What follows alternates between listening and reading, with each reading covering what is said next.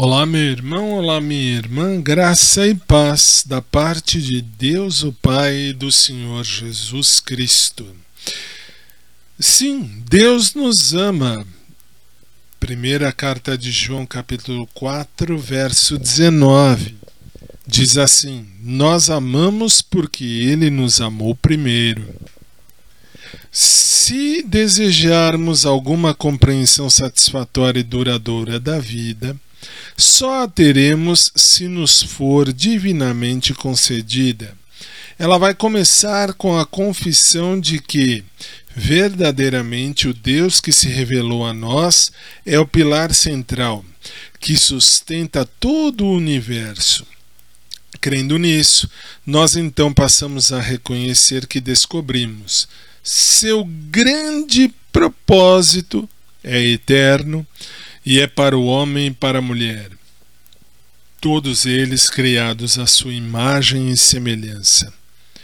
Ouvi um brilhante escritor canadense ser entrevistado no rádio sobre as condições do mundo, e ele disse: Confesso que nosso maior erro é a estimada crença de que nós humanos somos bichinhos de estimação do Deus Todo-Poderoso e de que ele tem um carinho especial por nós como pessoa. Nós temos uma boa resposta. O homem, como originalmente criado, é amado de Deus. O homem, nesse sentido, é o amado do universo.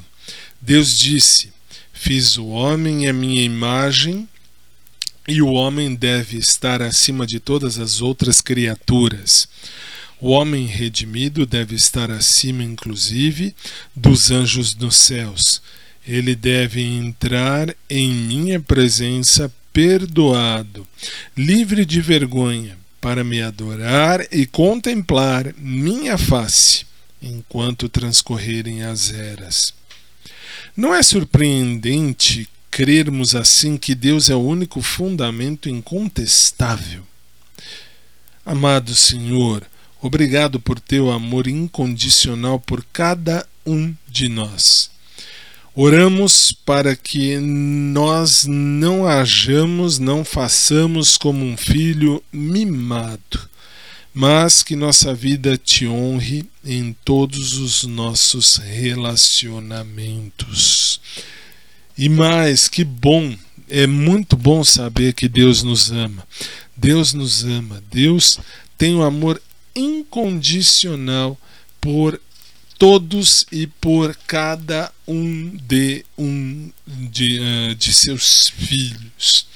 Sendo assim, quais são então as ações de Deus nesse mundo?